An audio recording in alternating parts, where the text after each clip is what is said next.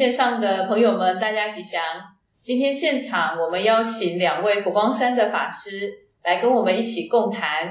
首先是佛光山人间佛教研究院的副院长妙光法师。各位观众朋友，大家好，大家吉祥。妙光法师呢，同时也是呃我们在佛光山呢星云大师的首席英文翻译。那第二位呢，我们邀请到我们佛光山佛陀纪念馆的副馆长有贤法师，大家吉祥。佛陀他到底会不会生气？我们来请问一下妙光法师，佛陀会不会生气？那既然是人呢，一定都有情绪，都会有这一些愤怒，都会有这些烦恼。那所以呢，佛陀当然会生气。只是就我在经典还有这个书籍里面读到佛陀生气的原因呢，听起来跟一般人生气的理由不太一样。我们一般人生气呢，就是因为别人的语言跟行为啊冒犯了我们，或是我们遇到了一些自己心里不欢喜的事情，所以就会生气，就要争一口气。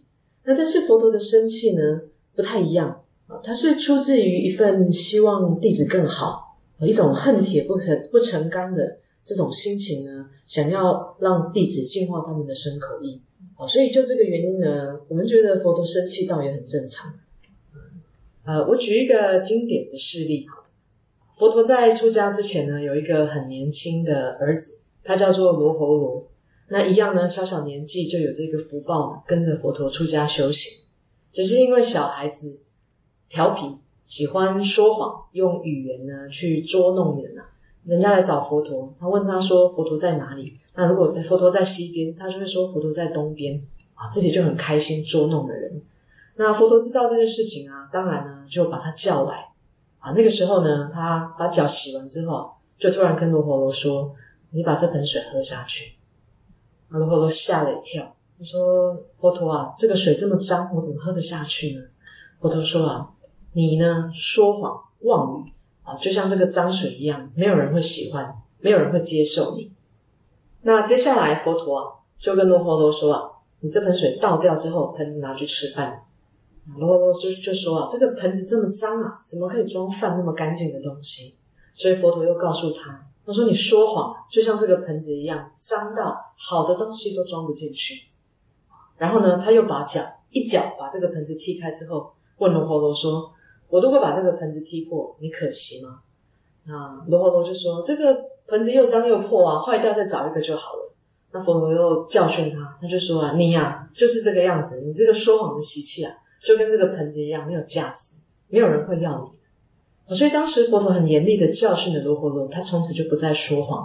所以，我们从这个故事当中啊，看到，当然佛陀生气，可是佛陀生气呢，是出自一份父母对子女的这一种爱之深、责之切的心情。那自然的跟凡夫俗子的生气是不一样的。嗯，我们谈一谈佛陀他是不是因为失恋才出家的呢？那么，其实佛陀在还没有出家之前呢，曾经有过一段婚姻。那这个婚姻怎么来的？是因为他的父皇将这个全世界最美丽的女孩子耶稣陀罗嫁给他，因为他很害怕有一天这个太子啊会出家，会离开他的王国。所以，其实呃，佛陀他并不是因为失恋，或者是因为什么样的感情因素而离开的。其实他是把小爱化成大爱。他舍去了他的婚姻，但是他为的是我们所有众生的人。他回来到两千五百年后的现在，我们又应该怎么样来认识这个佛陀呢？啊，我们应该去何处找寻这个佛陀的足迹呢？我们能不能请妙光法师跟我们谈一下？好，那么我们对于一个历史上的传奇人物，一个悟道真理，然后甚至于拯救很多众生的这样的一个人呢，通常对他好奇的就是这个人到底长什么样子。只是我们没有生在佛陀的时代啊，没有机会呢瞻仰他的真身圣容。但是到了现在呢，我们很庆幸的有这种佛教造像，让我们还是可以在两千五百年之后呢，呃，一睹佛陀当时这个庄严还有慈悲的相貌。所以我想很多人都跟我们一样，一定是在殿堂里面，或者是在美术馆、博物馆，甚至是在书籍里面呢，去看到佛陀的这些造像还有画像。我们简单说一下佛像的缘起，这也是在佛陀的时代呢就开始了。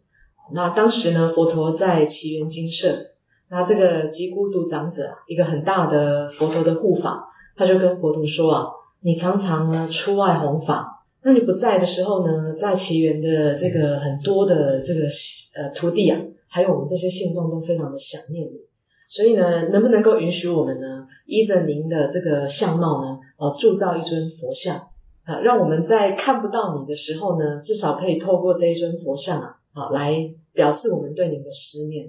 那佛陀呢，很慈悲就答应了。所以呢，这个从那个时候开始，你就看到很多国王啊、大臣啊、长者啊这些大护法、大信徒呢，开始就是支持了这个佛教造像的这一个故事。嗯，所以我们知道，这个像有贤法师哈，在般若纪念馆负责的是这个文化艺术的展览。那刚刚妙光法师提到有很多不一样的造像，你能不能跟我们谈一谈呢？就您在办展览的经验当中啊，在佛陀。佛教的这些佛教圣像的造像当中，到底有哪几种形式？其实佛像的造像会因为年代、因为地区而有所改变的。就像是呃几千年前的佛像，像犍陀罗时期的佛像，它比较走的是希腊的风格，所以它长得就会跟我们现在所看到的佛像比较不一样。那么到了魏晋南北朝的时候的佛像，就比较是属于清瘦型的。那么到唐代的时候，就比较是属于这种圆满的。要圆满的佛像，就像我们佛光山的大佛城的接引大佛，它是站着的垂手的站立像，它是代表接引众生。那么我们走到大雄宝殿的时候呢，会看到三宝佛，它是坐着的，有禅定的像，那代表是入定以及说法。有一些人呢，当他们到了东南亚，特别是泰国的时候，他们会发现有一些佛像是直立的，那他的脚。还有踏出去，象征着呢，佛陀在忙于弘法，以真理不休息的为众生服务。那么最后呢，当然还有卧像。那么就像我们佛陀纪念馆玉佛殿里面的玉佛呢，它呈现的是卧像，它代表的是不会完成，到达不生不灭的境界。那有钱法师，我很好奇啊，像佛陀纪念馆有一尊佛像。它是这个大拇指跟中指扣起来，这在佛光山是不是有什么特别的意义呢？一般好像没有看过这样子的造型。呃，就像我们佛陀纪念馆的佛光大佛呢，它代表的是有一个莲花指，代表是来时欢迎，去时相送的意思。好，所以我们呃可以在呃佛光山呢看见各种不一样的佛教的这些佛像的造像啊，或者是不一样的手势呢，代表了不一样的这个说法啊，或者是意涵。那我们两个法师呢，从小也是很有善根哦，被妈妈妈妈带到道场里面去，就知道要礼拜。哎，可是有很多人来到道场他们见到佛像，经常有一个疑问：那是不是见到佛像一定要礼拜呢？妙光法师，我们通常一般的佛教徒呢，啊，对佛陀感到很亲切的人，一走进佛殿呢，那你看到这么庄严、这么慈悲的造像，一定是心生恭敬，心生欢喜。然后呢，就拜下去。好，那拜法有不有几种方法？那我们看到最在佛光山呢，最普遍的就是五体投地啊，你的双手、你的双膝还有你的头呢，啊，都拜在地下。那这个叫做接足礼，也就是你拜下去的时候呢，你是在观想佛陀向你走过来。那我想这个是虔诚的佛教徒呢，看到佛陀啊，就像你去一个人的家里一样啊，你你一定要跟主人打招呼。那于是虔诚的佛教徒是这样子打招呼。那但是你刚刚问到啊，如果是一般的游客或者是初学者呢？好，他一看到佛像一定要拜嘛？那星云大师很慈悲，也很有智慧啊。他曾经跟大家讲过啊，你拜佛呢，实际上是这个信仰呢有相当深度的人，就像研究生一样，到了那个程度才需要拜。那但是对于初入门的或是不了解的人呢，也不用勉强。你跟这个主人打招呼的方法呢？除了我们刚刚讲到的这个顶礼三拜呢，你还可以合掌，呃，出自于一份礼貌。那你也可以问讯，或者是呢，你可以安静的坐在这个殿堂后方的春凳上面呢，瞻仰佛陀的容颜。那甚至于有些人走进佛殿呢，不是为了要拜佛，他可能是心里有一些烦恼啊，有一些没有办法解决的问题呢，那想要来找人诉说。所以很多人呢，走进了佛殿呢，也会安静的坐着。然后跟佛陀啊在在诉说他心里的一些想法跟烦恼，所以这样也都很好。因为呢，你所有跟佛陀讲的秘密呢，佛陀一定不会把它讲出去。我觉得这个非常好。所以就是看到佛像是不是一定要拜？那一切都是从心里升起的恭敬。那我们基于礼貌上面呢，我觉得以上几个方法都可以给大家参考。是，那谢谢妙光法师跟我们分享了跟佛陀接心，原来还有很多种不一样的层次跟方式哈。那如果有一些人他看到佛像实在非常欢喜哈，有没有哪一种表达的方式呢？我们讲一般人呢，看见偶像的时候啊，心里很开心，就会想要献上鲜花跟礼物。那同样的，回到佛门呢，当佛教徒好看见了这个佛陀的圣像，升起恭敬心、升起欢喜的时候呢，也会想要把身上好的东西拿拿来供养佛陀。那所以一般佛教徒呢，是用鲜果啊，是用香花，然后甚至是用一些自己最喜欢吃的东西呢，来供养佛陀啊。所以我想，这是一种供养的方式。那当然，最重要的呢是心香一饭啊，你把你一份诚意、一份恭敬呢。然后一份最深的这样的一个信仰供养给佛陀，这也很好。所以，比方说有时候一份微笑，好一个致意呢，然后一份合掌，我想这些都是一种很好对佛陀给我们给佛陀一种心意的供养。那接下来我们想要请问这个妙光法师啊，您出家了二十年，那这一路呢，从妈妈小时候带你去拜佛，一直到你出家帮师父翻译这样的历程当中啊，佛陀在你的生命里面是占了什么样子的地位？我在有记忆以来呢，其实就是在有佛教的这样的一个环境成长。因为妈妈常常带我到台北的普门寺啊去参加共修。那即使走到了国外呢，你在很多有名的这个博物馆里面，一样会看到这个佛陀的踪影。